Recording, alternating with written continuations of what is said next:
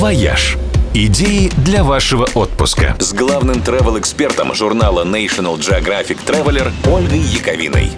Всем привет! Не так давно в одном из своих путешествий я разговорилась с туристом из Америки. И услышав, что я делаю программу на радио 7 на семи холмах, он удивленно спросил, «А вы что, из Огайо?»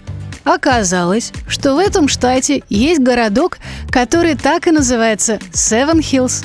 Решила, что когда-нибудь непременно до него доберусь, чтобы прислать оттуда открытку любимому радио, которое, кстати, сегодня отмечает день рождения. Но вообще, реши объехать все города на Семи холмах, пришлось бы совершить кругосветку, потому что в мире их больше 35.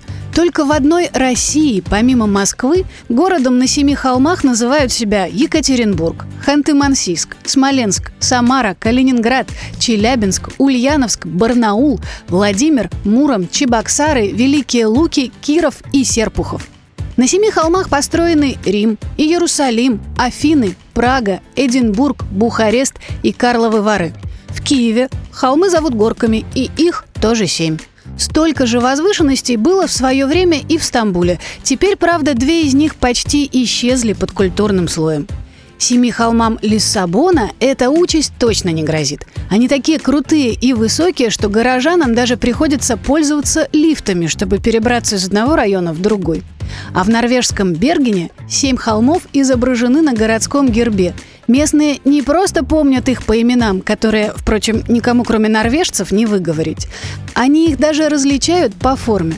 Но настоящая фиксация на цифре 7 случилась в Брюсселе. Да, он построен на семи холмах, а еще в город ведут семь дорог. Семь животных охраняют главную площадь Гроте Маркт. Вся власть исторически была закреплена за семью знатными родами. И в сегодняшнем парламенте тоже семь фракций.